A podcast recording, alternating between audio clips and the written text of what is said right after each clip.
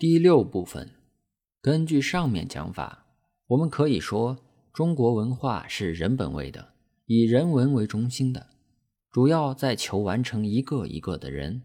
此理想的一个一个的人配合起来，就成为一个理想的社会。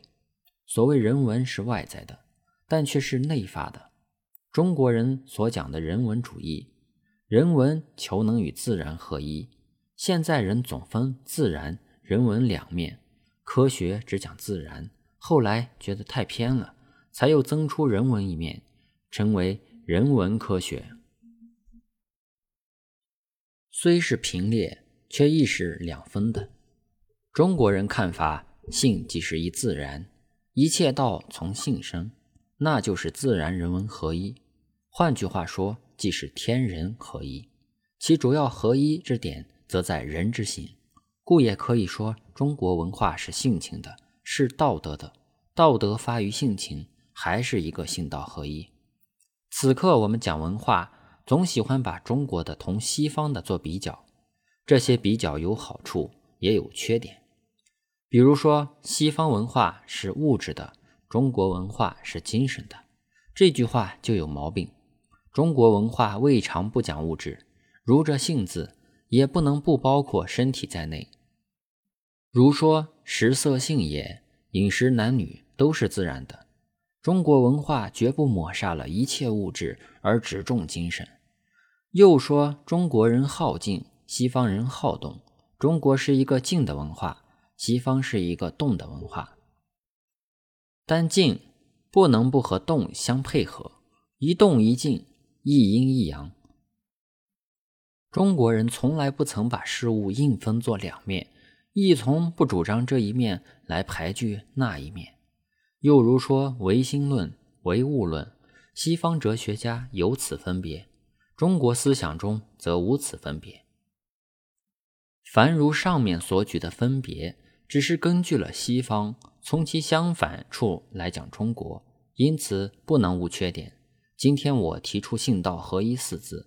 把来作为中国文化之中心思想及其主要特质所在，自然也只是个人一时说法，其继续发挥，则有待此下之诸讲。自从蒋公提出复兴中华文化的口号以来，有一个好现象，即是大家不再随便乱骂中国文化，又都说我们要复兴中国文化，但有人当然是出于真意。而有人只是随便讲，在他心里还是觉得西方好，中国不好。其实纵使如此，也是没法。如我生下来就是头狮子，就不能学一只老鹰在天上飞；我生下来是只老鹰，我就不能学狮子高居山上做万兽之王。此亦是性道合一，各尽己性，则一切活动都平等是道。但一切文化中，并不都是道。有合道，有不合道，各有长处，亦各有短处。我们贵能异中求同，又贵能同中求异。莫要认为他们的太好了，我们的便都不如人。文化前进是曲线的，有时高，有时低。把我们此时来比西方，不用说西方在上，中方在下，但把全过程看，中国在西方之上的时期也不少。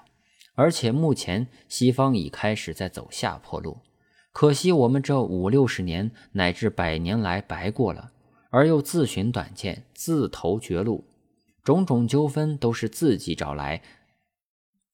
最大的毛病在我们不认识、不爱惜自己文化，熏至于无路可走，只有私人各奔前程，各走各的路，弥天漫地，只是功利，只有自私，只顾眼前。把国家民族摆在后。今天我们第一，能不谩骂中国文化；第二，要能从各方面去认识中国文化，那就前途无量。我今天所讲，也只是要人从此一方向去认识中国文化。中国文化主要重在人，就在我们中国人个人的身上。我们且不要看不起中国人，也不要看不起自己。中国文化只是中国人一个影子，中国人也只是中国文化一个影子。今天所讲比较是一个大题目：诸位若能由此来看中国社会、中国历史，自可续有所证明，续有所发挥。若有能找出另一句更恰当、更简单、更扼要的话来讲中国文化，那自然更好。希望大家都能在此方面用心，中国文化自然便有可复兴、有发扬光大的一日。